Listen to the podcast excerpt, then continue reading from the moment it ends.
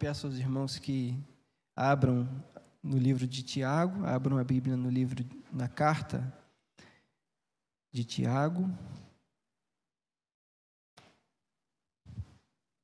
capítulo 4, versículo 8. Vamos ler juntos?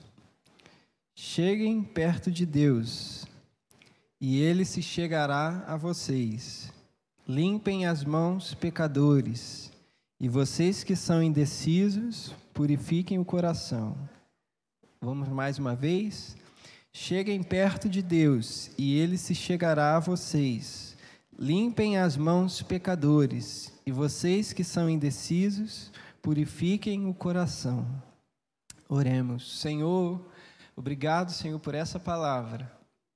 Agora, Senhor, nós pedimos a Ti que, pelo Teu Espírito Santo, ela penetre o nosso ser e divida, Senhor, aquilo que precisa ser afastado de nós e aquilo que precisa ficar em nós. Que ela faça, Senhor, o trabalho para qual o Senhor determinou. Em nome do Senhor Jesus, Pai. Amém. Você pode tomar o seu lugar? A carta de Tiago, ela não tem um endereço específico, uma igreja específica.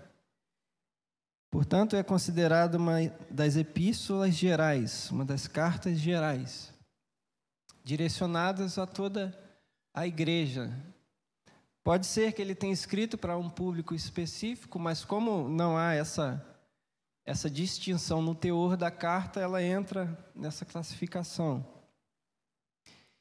E a carta de Tiago, ao longo da história da igreja, ela passou por alguns ataques, por algumas dúvidas, até que fosse plenamente aceita por todos. Né? O, o famoso reformador Martinho Lutero é um daqueles que relutou com o teor da carta por ser extremamente prática e por afirmar categoricamente que a fé sem obras ela é morta. Mas Lutero também, ao, com o passar dos anos e com o amadurecer do seu entendimento, cessou a sua a sua relutância com o teor da carta, reconhecendo de fato que aquilo que o escritor compartilhou com a igreja veio do Espírito Santo e estava de acordo com toda a palavra de Deus. Portanto, essa carta ela eh, traz verdades para nós que muitas vezes nos ferem, nos confrontam, justamente por ter essa ênfase na conduta ela esbarra no fato de que nós somos pecadores e que a nossa conduta nem sempre é coerente. É Tiago que vai dizer que não pode a fonte jorrar água doce e água amarga, por exemplo, alertando que o crente em Cristo Jesus não pode viver dividido entre condutas amigas do mundo e condutas amigas de Deus. E nesse versículo, o versículo 8, ele conclama os seus leitores a se chegarem perto de Deus, a limparem as suas mãos e aqueles que forem indecisos purificarem o coração. No entanto, eu quero que os irmãos se atentem especificamente, junto comigo, para esse último pedido, né, aos indecisos. É óbvio que existe muito assunto aqui, então nós temos que fazer um pequeno recorte, não dá para falar de tudo. Então hoje nós vamos olhar para essa, essa convocação. Vocês que são indecisos, purifiquem o coração. Hoje nós vamos olhar para esse termo, purifiquem o coração.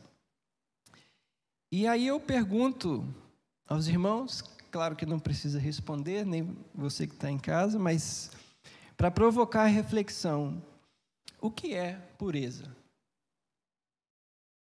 Eu compartilhei um pouco desse assunto com, com pessoal da escola bíblica, né, com os adolescentes, acho que nenhum deles está aqui, mas se tivessem, eles dariam a resposta deles. E Para eles, e acredito que para a maioria de nós, pureza né, significa muitas coisas, mas como nós estamos na igreja, né, estamos acostumados com a Bíblia, o sentido de pureza ele costuma nos levar a refletir no seu sentido metafórico. Então, nós pensamos em pureza de caráter, pureza de pessoa, pessoa pura. Mas a palavra pureza, né, eu peguei um dicionário, mas os dicionários trazem vários significados, e eu usei especificamente o dicionário Dício, né, que é o dicionário mais amigo do Google. Você digita uma palavra no Google e a primeira coisa que aparece é o significado, e aquele significado é tirado desse dicionário Dício. Estou fazendo propaganda aqui né, para dar referência. E ele traz como principal significado dessa palavra, pureza, o seguinte: qualidade do que é puro, obviamente, livre de impurezas, alterações, acréscimos. Exemplo, né, pureza do ar. E a definição de puro, também no mesmo dicionário, é sem mistura, alteração ou modificação. Essa palavra pureza, ela não é primariamente usada para caráter, ela é usada em sentido metafórico. Pureza tem um significado técnico, que é esse, né? livre de impurezas. Que seria isso? Sem alterações ou acréscimos. Por exemplo, quando o ar está puro, significa que ele está na sua condição esperada, normal. E se algo for adicionado ou retirado, nós consideramos aquele ar impuro. A água pura é a água por ela apenas. A partir do momento que é colocado alguma outra substância, essa água já não está mais pura, ela está impura.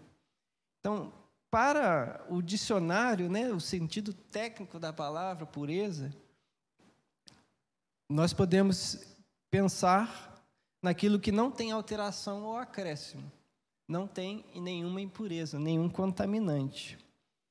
Mas para nós, que o mais interessante aqui, e é claro que Tiago não está falando de termos técnicos, mas está procura, preocupado com a alma dos seus ouvintes, com a vida dos seus ouvintes, o uso que ele faz de pureza é o sentido figurado.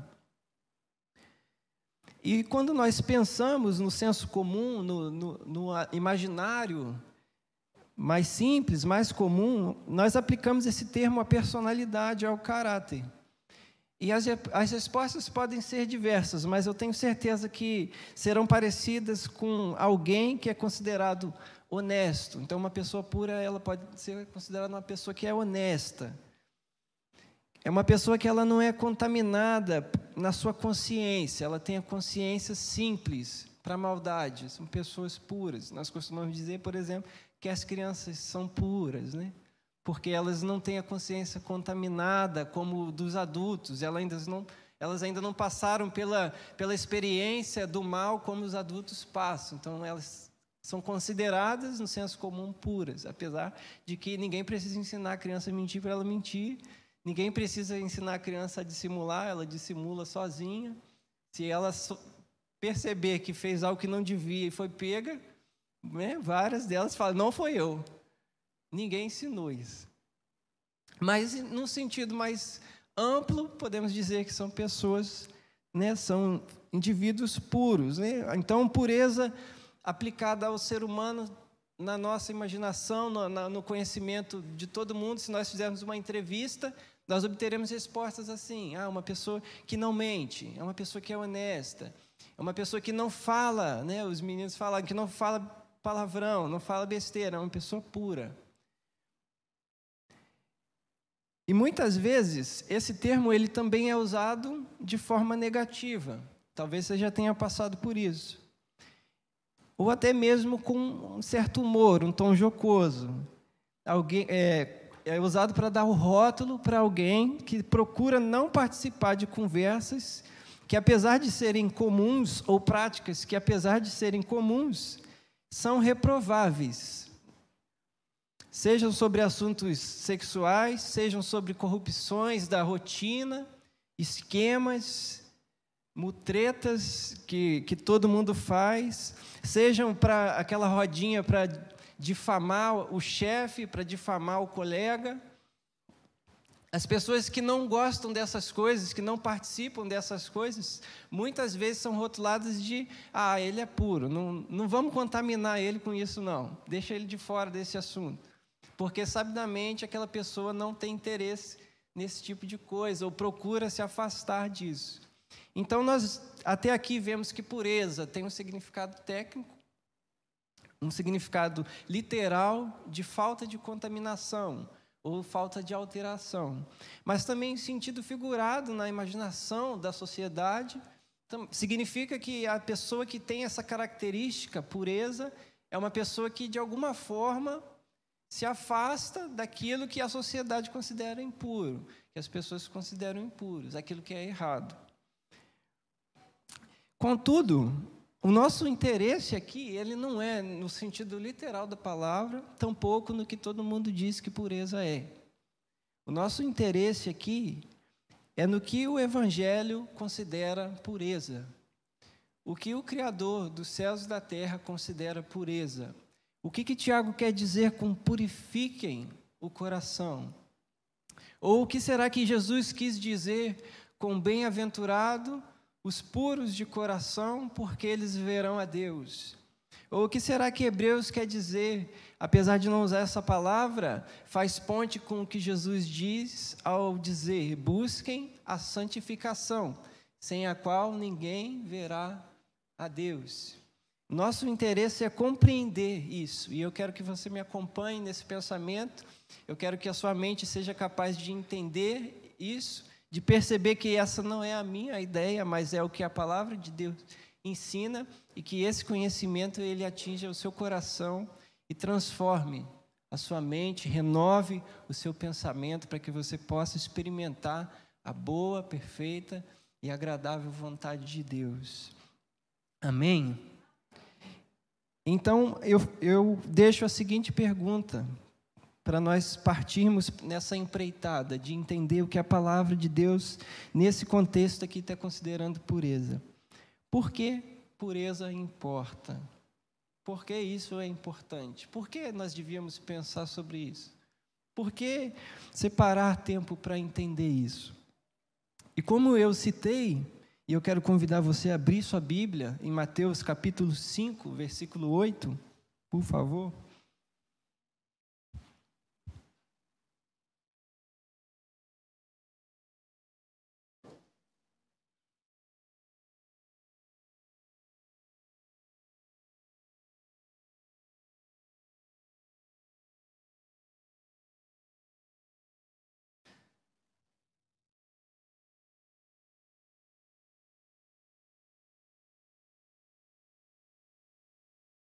Mateus capítulo 5, versículo 8. Conhecido o sermão do monte do Senhor Jesus, quando ele subiu ao monte e se assentou para ensinar. E no versículo 8, diz o seguinte: Bem-aventurados os limpos de coração, porque verão a Deus. As traduções mais antigas, algumas dizem bem-aventurados os puros de coração, porque verão a Deus. É a mesma palavra.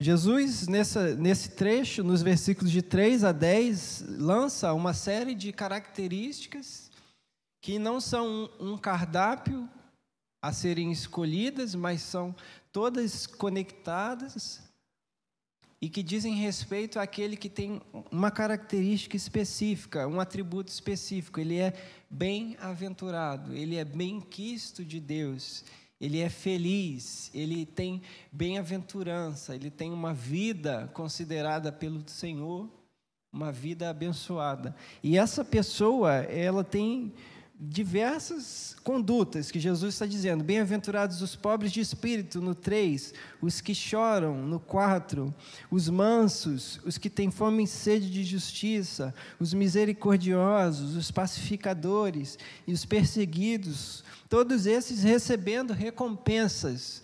Mas no, no 8, que é o nosso ponto hoje, ele diz: Bem-aventurados limpos de coração. E qual é a recompensa desses limpos de coração? Qual é a recompensa que eles recebem? Eles verão a Deus.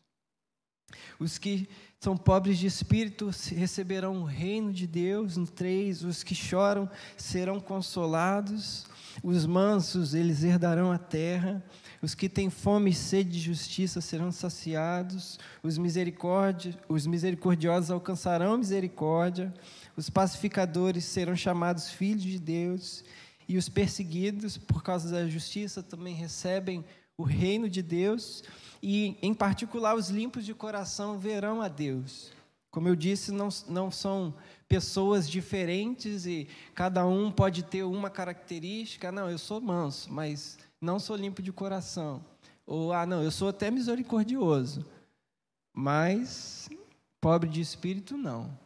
Ah, ou eu sou, eu posso até ser perseguido, mas jamais pacificador. Se vier me perseguir, eu, eu vou devolver na mesma moeda. Então não, não é assim que funciona, tá bom? Deus não tem é, um cardápio para que nós possamos selecionar.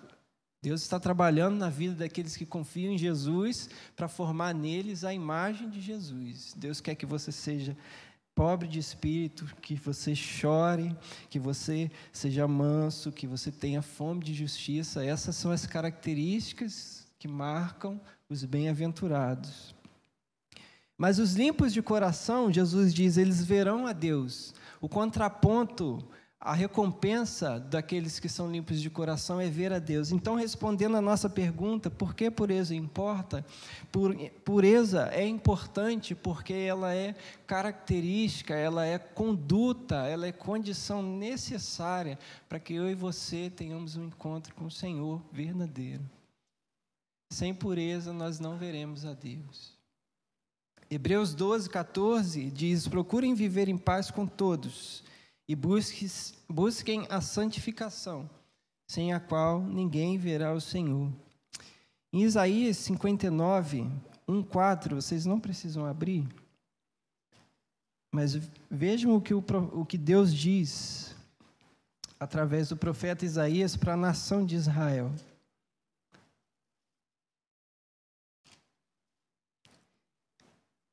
Eis que a mão do Senhor não está encolhida para que não possa salvar, e o seu ouvido não está surdo para não poder ouvir. Mas as iniquidades de vocês fazem separação entre vocês e o seu Deus, e os pecados que vocês cometem o levam a esconder o seu rosto de vocês para não ouvir os seus pedidos porque as mãos de vocês estão manchadas de sangue e os seus dedos de iniquidade. Os lábios de vocês falam mentira e a sua língua profere maldade. Não há ninguém que clame pela justiça, ninguém que compareça em juízo pela verdade. Confiam no que é nulo e andam falando mentiras. Concebem o mal e dão à luz a iniquidade. Os pecados da nação, eles fazem, faziam, né, na, na, quando Isaías proferiu essa, essa palavra, separação entre eles e o Deus deles. E no versículo 2, ele diz que os pecados que vocês cometem o levam, levam a Deus a esconder o rosto de vocês. Aquela nação não podia ver o Senhor por causa do pecado deles. E qual que era o pecado deles? No 4 ele explica o seguinte: não há ninguém que clame pela justiça, ninguém que compareça em juízo pela verdade, confiam no que é nulo. Andam falando mentiras, concebem o mal e dão à luz a iniquidade. A nação de Israel deixou de confiar em Deus e adicionou outros elementos para dar uma reforçada na segurança nacional para dar uma reforçada na sua vida espiritual, aprendendo né, com as nações ao seu redor o culto a outros deuses, a adoração de formas que eram proibidas na lei que o Senhor tinha dado a eles, e acabaram assim né, des, desformando, deformando, destruindo o culto ao Senhor puro e contaminando com outras práticas, com outras confianças, outras lealdades. Nós fomos feitos para Deus, irmãos. Ele nos criou para desfrutarmos da sua glória. Esse é o propósito da sua vida, o propósito da minha vida, de acordo com Efésios 1, que nós desfrutemos da, grandeza, da glória, da graça de Deus. A nossa satisfação, portanto, ela só pode ser completa num relacionamento real com Ele, o nosso doador da vida. O Deus e Pai do Senhor Jesus Cristo, que derrama o Espírito a todos o que o confessam. Esse Deus que é três e ao mesmo tempo um, que apesar de ser invisível, é real, que não tem início nem fim. A nossa satisfação, a vida plena, não está nos ensinos dos coaches, na inteligência emocional ou na terapia. Essas coisas nos ajudam a viver com mais tranquilidade, com mais facilidade ajuda-nos a, a, enfrentar né, as tempestades com mais destreza e podem até nos fazer bem-sucedidos aos olhos do mundo. Mas a satisfação da sua alma, da minha alma, só em Deus. Ainda que você seja bem-sucedido, como uma história que, que é contada né, pelo pastor John Piper a respeito de um, de um senhor de idade que no, pertencia a uma igreja, a um bairro, né, onde tinha uma igreja, e era alvo da oração daquela congregação. E numa das visitas de um, de um missionário àquela igreja, aquele homem participou das reuniões, e nas últimas reuniões, ele estava lá sentado e ao fim do culto ele ficava chorando, chorando inconsolável, por muito tempo. E os irmãos não sabiam nem como, porque eles estavam orando por ele, mas não sabiam como lidar com aquela situação de um ancião, um homem de idade, cabelos brancos, conhecido de todos e por muito tempo resistente à, à palavra, não queria, sentado no banco da igreja chorando, inconsolável. E aqueles que se aproximavam dele só conseguiam ouvir ele repetir vez após vez, né, em inglês, que ele havia desperdiçado a vida dele. Eu desperdicei, eu desperdicei, eu desperdicei. O evangelho, quando entrou no coração dele, fez com que ele percebesse que, por mais que ele tivesse vivido uma boa vida e estivesse chegado até o fim da sua vida, até os seus últimos capítulos, com saúde, com sanidade, com, com abrigo financeiro, o evangelho mostrou para ele que tudo aquilo que ele tinha construído longe do Senhor, era um desperdício de vida. Então, só Deus pode satisfazer o seu coração. Não sei se você acredita em mim, não sei se você crê nisso, como nós cantamos, né, inimigo eu fui. Eu não sei se você realmente sente isso, mas se não sente ainda, minha oração é que você possa perceber isso. Só Deus satisfaz plenamente, só o Senhor. Você não cria a sua própria vida, você não cria o ar que você respira, a sua saúde, os seus dias. Deus é o doador de todas essas coisas. E Ele conclama você que usa né, o mundo de Deus, o ar de Deus, o alimento de Deus, a reconhecer que Ele é a fonte e se juntar a toda a criação no grande aplauso ao Senhor. É simples, irmãos, o Evangelho. É reconhecer que você não gera o que você usa, mas tem alguém que gera para você. E ele exige de você que se arrependa e viva de acordo com o Filho de Deus. Entretanto, irmãos, fica a pergunta, já que nós vimos que pureza é importante para que eu possa ver esse Deus, esse Criador, e que sem ela não é possível vê-lo, e a ausência dela faz com que Deus esconda o rosto a pergunta que fica é: será que então eu sou considerado puro? Será que alguém é considerado puro? Será que alguém pode ser puro? Será que tem jeito da gente alcançar isso, pureza? Quando Deus ele se revelou à nação de Israel através das leis, depois que os retirou do cativeiro, Havia no conceito, havia um conceito na lei que é o conceito de impureza cerimonial. Várias situações tornavam os indivíduos da, da congregação impedidos de participar dos gestos de culto, dos sacrifícios de adoração, dos pedidos de perdão. Eles precisavam esperar algum tempo ou passar por algum ritual de purificação, seja um banho ou a lavagem com uma água especial. E esse conceito ele é chamado né, no, no Antigo Testamento, no livro de Levítico, de impureza. Então, é, é, as mulheres na, no, no período da menstruação eram impuras. Algumas doenças tornavam as pessoas impuras. Se tocasse num cadáver, você ficava impuro. Impureza cerimonial.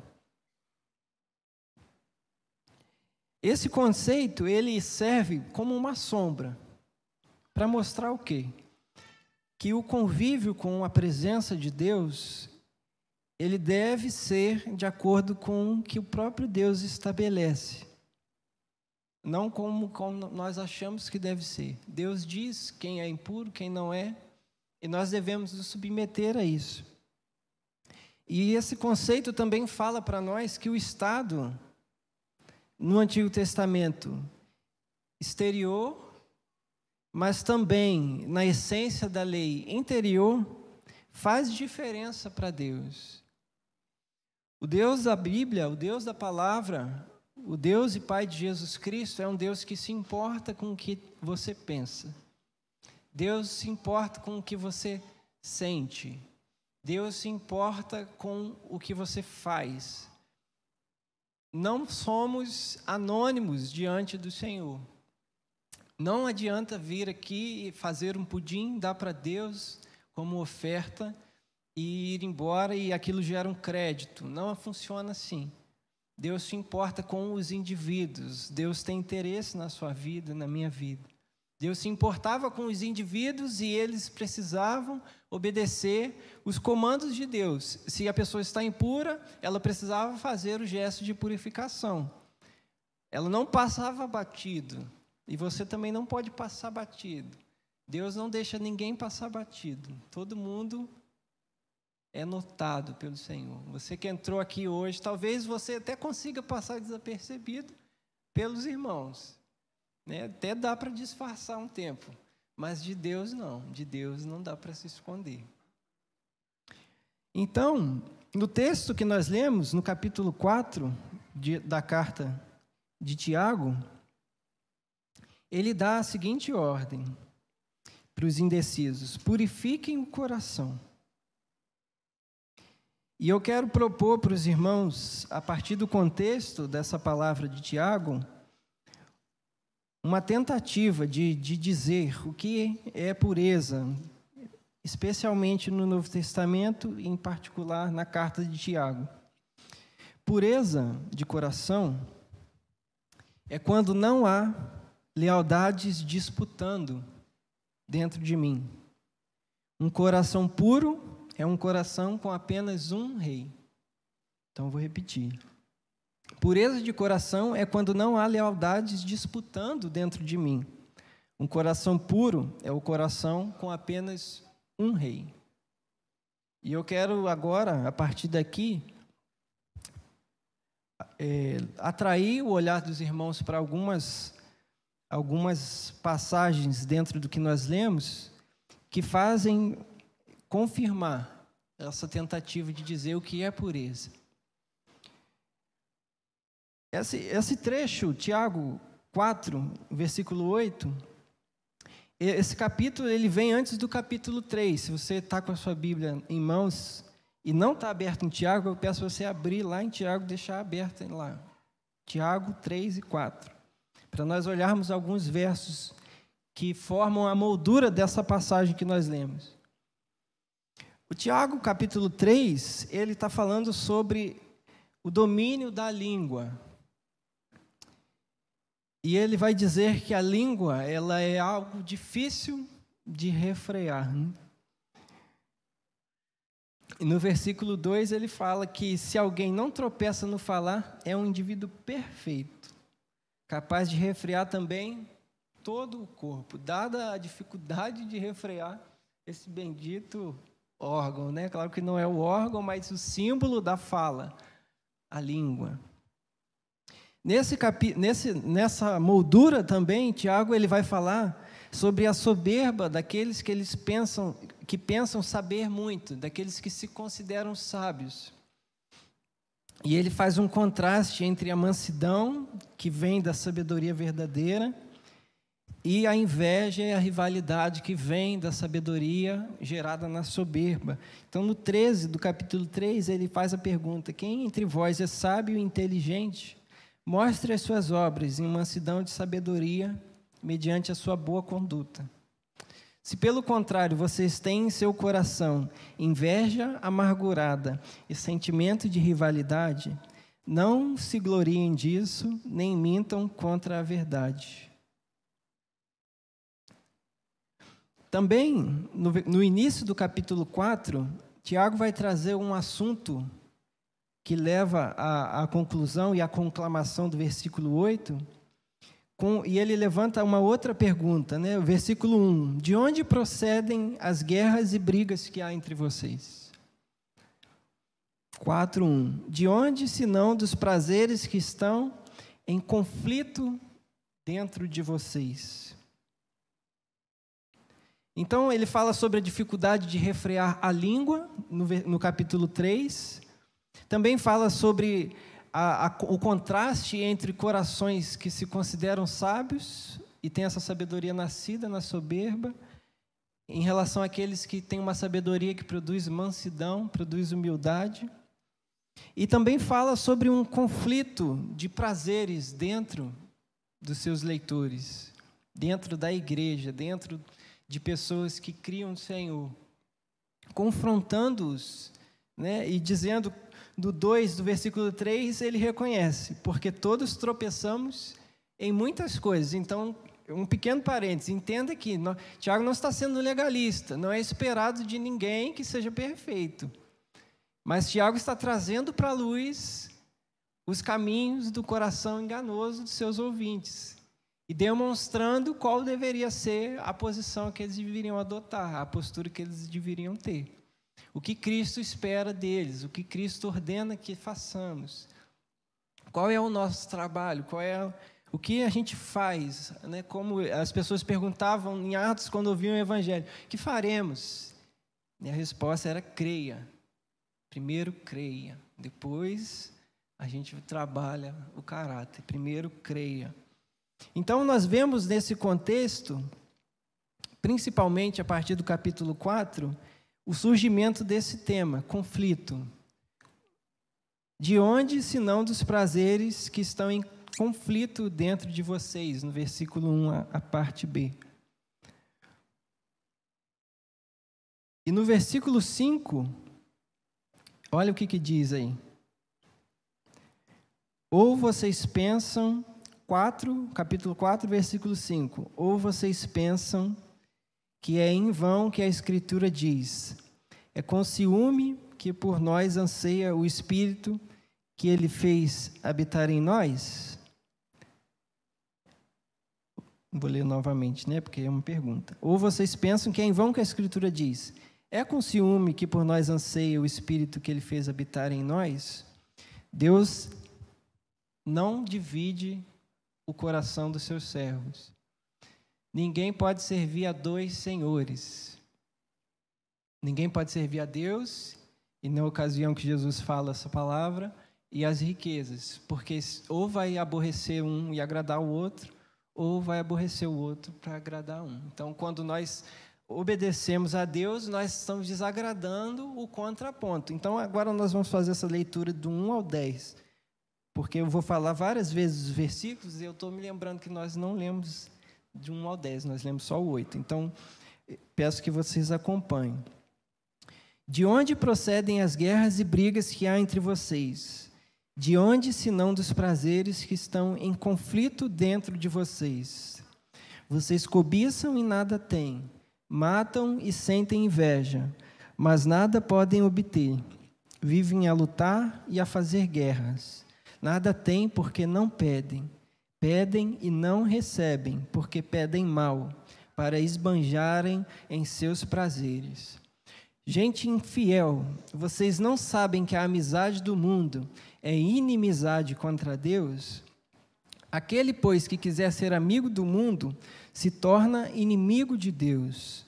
Ou vocês pensam que é em vão que a Escritura diz: É com ciúme que por nós anseia o Espírito que ele fez habitar em nós. Mas ele nos dá cada vez mais graça. Por isso diz: Deus resiste aos soberbos, mas dá graça aos humildes. Portanto, sujeitem-se a Deus, mas resistam ao diabo, e ele fugirá de vocês. Cheguem perto de Deus, e ele se chegará a vocês. Limpem as mãos, pecadores, e vocês que são indecisos, purifiquem o coração. Reconheçam a sua miséria, lamentem e chorem. Que o riso de vocês se transforme em pranto e que a alegria de vocês se transforme em tristeza. Humilhem-se diante do Senhor e ele os exaltará. Portanto, irmãos, como eu disse, a pureza de coração é quando não há lealdades disputando em mim, dentro de mim. Um coração puro é um coração com apenas um rei, o Senhor Jesus, o único rei legítimo. Mas a pergunta que eu propus para a gente pensar é o que é. é. Antes foi o que é ser puro no Novo Testamento e será que alguém pode ser considerado puro? E nós devemos saber que dessa forma não há ninguém puro. A Bíblia não considera nenhum ser humano na face da terra, com exceção do Senhor Jesus Cristo, puro. Todos pecaram. Todos têm dentro de si uma disputa que o Tiago vai dizer, ora que são os prazeres dentro de nós, ora a amizade com o mundo, e independente da terminologia, você e eu sabemos e experimentamos uma rotina de conflito. Nem sempre fazer o que Deus quer de nós é o que nós queremos fazer, sendo sincero. Nem sempre aquilo que Deus nos comanda a fazer é aquilo que o nosso ser, o nosso íntimo se agrada em fazer. E quando isso acontece, está instaurado dentro de mim, dentro de você, o conflito. Seja pela soberba, seja pelo mau uso das palavras, seja por conta da imoralidade sexual, seja por conta de um hábito de difamar, de falar mal dos outros quando eles não estão perto. Você e eu experimentamos várias vezes o que Tiago diz no capítulo 3, versículo 2, porque todos tropeçamos em muitas coisas. Então, a resposta para a pergunta, será que alguém pode ser considerado puro? E a, é a seguinte: em si mesmo, não. Ninguém. E como nós vimos no início, se a pureza é a condição necessária para que eu e você vejamos o Senhor, e que se o pecado faz separação entre nós e Deus e faz com que ele não queira nem ver o nosso rosto, esconda o rosto de nós, quando confiamos em outra coisa, quando somos amigos do mundo. Se tudo isso que a Bíblia diz é verdade, como nós cremos que é, então a partir dessa, se nós pararmos aqui, não há esperança. Não há esperança para mim nem para você, porque nós não somos puros. Você não é puro. Você pode até parecer puro. Você pode até ser considerado pelos colegas de trabalho ou de escola ou de onde você frequentar, sua família, um puro, porque você não fala besteiras quando está perto deles, porque você não não participa de algumas coisas que eles participam, ou porque você não bebe, ou porque você não vai a tal lugar. E o mundo talvez considere puro, mas para os padrões do Senhor, existe no seu coração lealdade disputando. Existe no seu coração dois reis tentando chegar no trono. Ou não, ou talvez tenha só um rei, o mundo, não sei. Mas a Bíblia vai dizer que há uma, um conflito entre o espírito e a natureza da carne. Se o espírito está em você, há o conflito. Se o espírito não está em você, nem há o conflito. Você ama é o mundo. Mas, independente do caso, tanto os que estão em conflito, o espírito contra a carne, ou os que não estão em conflito, porque não há o espírito, você não reconhece, não tem nenhum desejo por Deus, está né, caminhando perto do Evangelho, mas não no Evangelho, independente do caso, não há esperança se nós parássemos aqui. Não há esperança se nós parássemos aqui. Por isso, eu quero convidar vocês a abrirem em 1 João.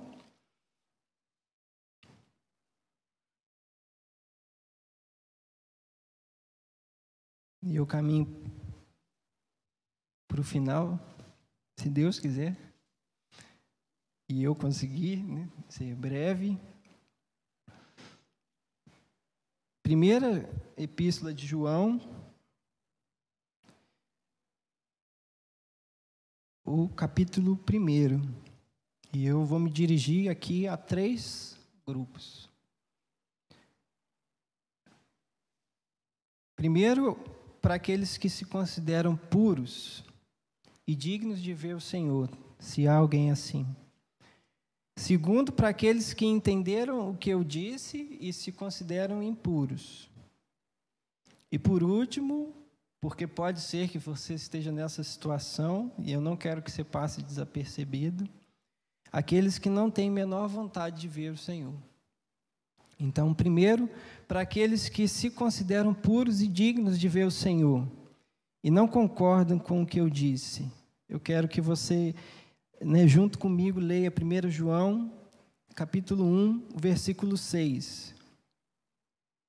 Diz o seguinte: se dissermos que mantemos comunhão com Ele e andarmos nas trevas, mentimos e não praticamos a verdade. E o versículo 8 do mesmo capítulo, que diz o seguinte: Se dissermos que não temos pecado nenhum, a nós mesmos enganamos, e a verdade não está em nós.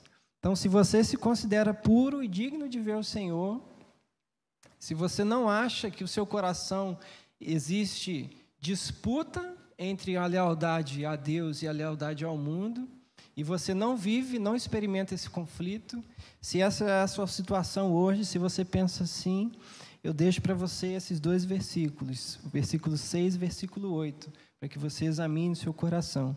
Se dissermos que mantemos comunhão com Ele e andarmos nas trevas, mentimos e não praticamos a verdade.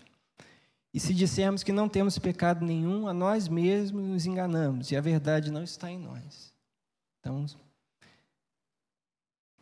que o Espírito Santo examine seu coração para ver se realmente essa é o quadro, se o seu coração é puro. Agora, para aqueles que, junto comigo, concluem que o seu coração ele é impuro, se nós considerarmos que pureza, se nós entendemos que pureza na palavra é um coração totalmente leal ao Senhor, totalmente devotado ao Senhor, em tudo, o tempo todo, se você entende que o seu coração não é assim, como eu entendo, eu quero ler junto com você 1 João, o versículo 7, o seguinte ao 6, diz o seguinte: Se andarmos na luz, como Ele está na luz, mantemos comunhão uns com os outros e o sangue de Jesus, seu Filho, nos purifica de todo pecado. O convite para você que experimenta esse conflito é ande na luz. E o sangue de Jesus purifica você de todo pecado.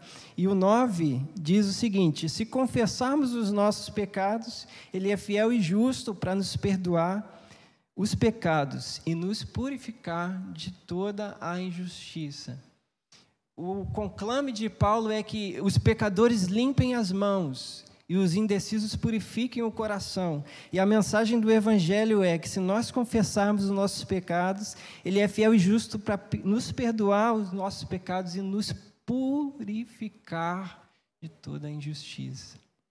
Deus está trabalhando naqueles que confiam nele, naqueles que reconhecem. A minha alma está em conflito. Eu amo o mundo, mas eu queria amar é a Deus. A minha alma está em luta para isso, Se você reconhece isso, a promessa é que se você for sincero com o Senhor e estabelecer diante dele o seu arrependimento, existe disponível para mim e para você pureza não nossa, mas de Cristo. E Cristo imputa, atribui sobre a sua vida, sobre a minha vida, essa pureza. E é baseado nela que nós podemos ver o Senhor, como Jesus falou. Não porque o nosso coração mudou completamente e nos tornamos perfeitos, mas porque nós reconhecemos que precisamos de Salvador e abraçamos o Salvador que Deus nos dá. E por último, se você se encontra num estado de espírito que não tem vontade de ver o Senhor, se esse assunto não te interessa, se você não liga se vai ver o Senhor ou não, e talvez os mais crentes até fiquem escandalizados com essa linguagem, mas há muitas pessoas que frequentam, que andam na igreja, mas que o seu espírito está oprimido, apertado. Seja você um crente ou não. E eu quero que você, dessa vez, não passe desapercebido. Se você não tem vontade de ver o Senhor, se você não, não, não liga, não está conseguindo se importar, eu quero que você olhe junto comigo para 1 João, capítulo 2, 15 ao 17.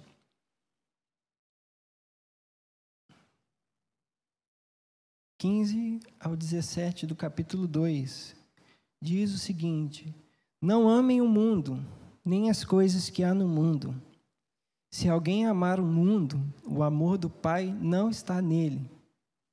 Porque tudo que há no mundo, os desejos da carne, os desejos do, dos olhos e a soberba da vida não procede do Pai, mas procede do mundo.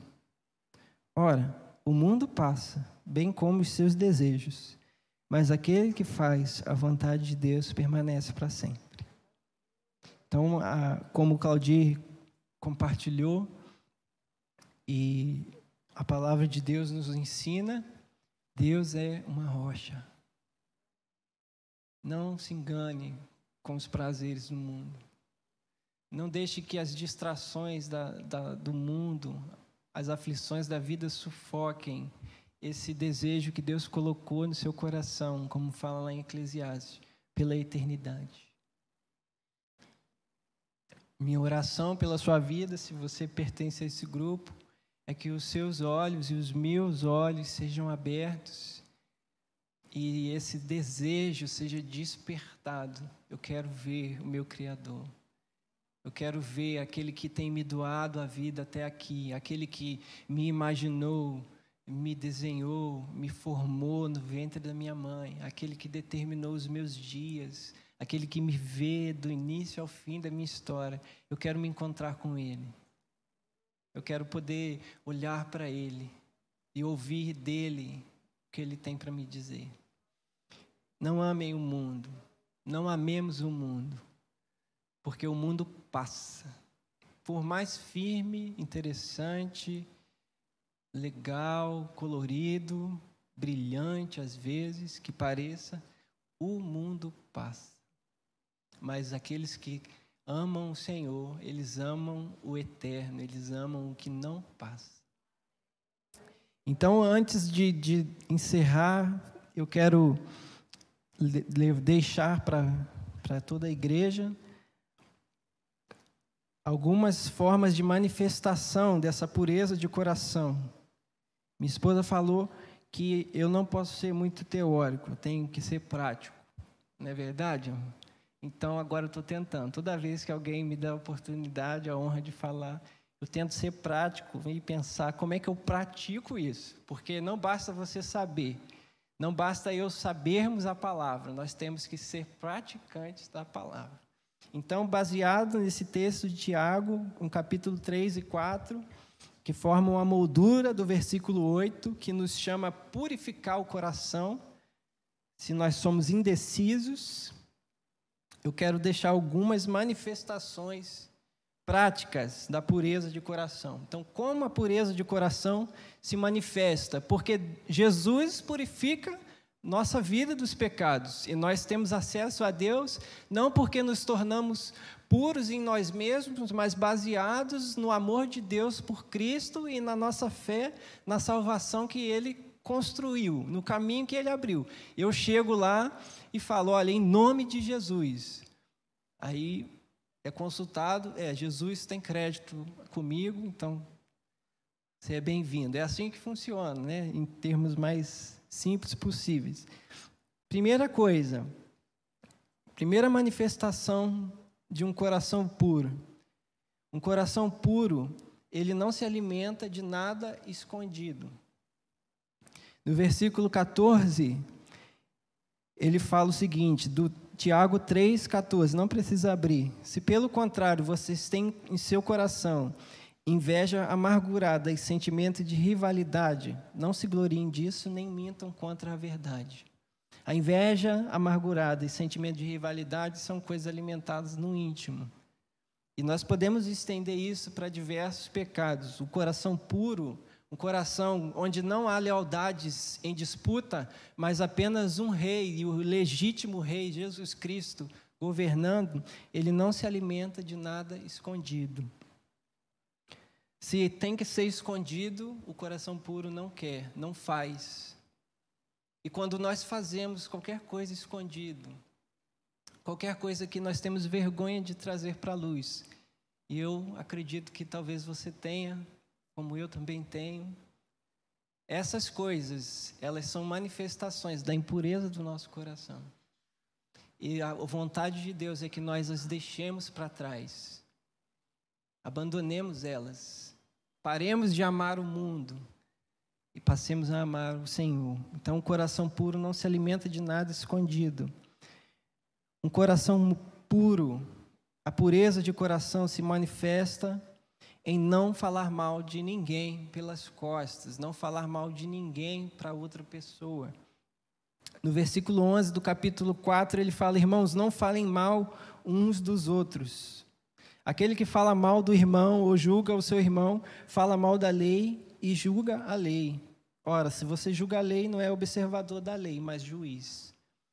A posição de julgar é do Senhor com respeito ao pecado do meu irmão. Então, um coração puro, ele não fala mal dos outros. E toda vez, eu não quero aqui estabelecer nada, um puritanismo, como se eu não fizesse essas coisas, tá bom? Nós falamos mal de gente que irrita a gente, amém? É, eu sou só eu. Eu não posso falar muita coisa que é transmitida aqui, né? Então, não dá para confessar demais, mas eu acho que você também talvez enfrente essa dificuldade. Quando alguém que não, não, não toma a postura que é esperada, quando alguém não faz o que é esperado, quando a atitude do outro gera sofrimento na minha vida, ou gera algum desgosto com, em mim, eu me junto com meu amigo e falo, pô, cara. Né? Acho que. Não, vocês entenderam, né? Então, o coração puro a pureza de coração, na prática, se manifesta assim: em não falar mal. Se alguém te irritou, alguém te desagradou, a postura de alguém tem te desagradado, eu quero chamar você e a mim a tentar, a se esforçar, antes de tudo em oração, reconhecendo e se arrependendo desse pecado, e em vigilância prática, a não falar mal de ninguém. Como a palavra está dizendo, não falem mal uns dos outros. Não fale mal de ninguém, não fale mal do líder, não fale mal do pastor, não fale mal do diácono, não fale mal do irmão que sentou atrás, que sentou na frente, que sentou do lado, do irmão da mesa de som, do irmão que passa a letra, né, que são pessoas que estão mais vistas. A gente fala, oh, não, né, não fale mal de mim que cheguei atrasado, eu estou errado, tá bom? Eu sei. Eu sei que eu estou atrasado, eu cheguei atrasado, eu me arrependo disso. Eu me esforcei para chegar no horário, mas não consegui. Estou aprendendo. Não fala mal de mim quando você for embora, não, por favor, tá bom? Me ajuda. Né? Se for falar mal, fala comigo. Fala, ó, você não pode chegar atrasado. Me exorta. É assim que devia ser a convivência dos crentes. Nós devemos ter abertura, nós devemos, devemos ter coragem. Se eu vejo algum irmão em pecado, eu vou lá e falo com ele, irmão, não seja assim, procura chegar na hora. Tudo que você for fazer, você faz dez minutos antes. Tá bom? Então estou aberto, vou ficar aqui na frente esperando se tiver algum corajoso, né? Brincadeiras à parte, né? Que nós não falemos mal uns dos outros. Isso é tão comum, né? Na nossa cultura que nós fazemos às vezes sem perceber, mas um coração puro, um coração onde não há lealdades disputando, onde não há medo do que o fulano vai pensar de mim se eu disser para ele isso. E esse é o ponto. Não há medo, porque nós falamos mal por, por no fundo, no fundo, covardia, medo de falar com a pessoa. Então aquilo gera angústia em mim e para poder extravasar, eu falo para o outro tudo que um terceiro faz que gera desgosto. Mas um coração onde esse medo da reprovação dos homens não existe, mas apenas a preocupação em glorificar a Deus com tudo que faz, como a palavra nos ensina, ele não fala mal de ninguém pelas costas. Trabalhemos por isso. Um coração puro, ele se manifesta também cumprindo tudo o que fala e refreando a língua para não falar demais, para não prometer demais. Então, pessoas que são políticas demais e tentam agradar todo mundo, muitas vezes manifestam um coração que tem medo de ser rejeitado. Mas o coração puro, ele cuida dos seus lábios, da sua língua, para que ele não se comprometa além do que pode. Então, pessoas que estão mais trabalhadas na pureza de coração, na lealdade somente a Deus e não aos homens conseguem dizer não aquilo que não dá para fazer. Então, quando a gente começa a aceitar coisa demais e fica sobrecarregado, no fundo, no fundo, nós estamos manifestando ali um desequilíbrio, uma falta de pureza na fala, falando demais. Ou quando nós nos pegamos tagarelando, tudo isso está no capítulo 3, também estamos manifestando ali um coração que precisa ser purificado. E por último, o coração puro, ele manifesta publicamente, ele assume publicamente o seu lugar de amigo de Deus. A pureza de coração também é exibida quando eu não escondo quem eu sou e o quão importante Deus é para mim. O coração puro, como diz lá no versículo 4, entende que a amizade do mundo é inimizade contra Deus. Então é um, é outro. Não está em meio termo. Então, quatro, quatro formas práticas de manifestação do coração puro. Não se alimenta de nada escondido. Não fala mal dos outros pelas costas. Cuida do que fala, não deixando de cumprir com a sua palavra e assume publicamente uma postura de amigo de Deus. Existem outras formas, outras maneiras, mas olhando para esse texto, foi que o Espírito Santo trouxe aos meus olhos como formas práticas de, de andar em pureza de coração, não em indecisão entre o mundo e Deus, mas sempre com uma lealdade bem firmada no Senhor. Então eu quero agradecer você que nos acompanhou em casa e me despedir, desejando que Deus abençoe ricamente sua semana e fale seu coração. Obrigado. Fica com Deus.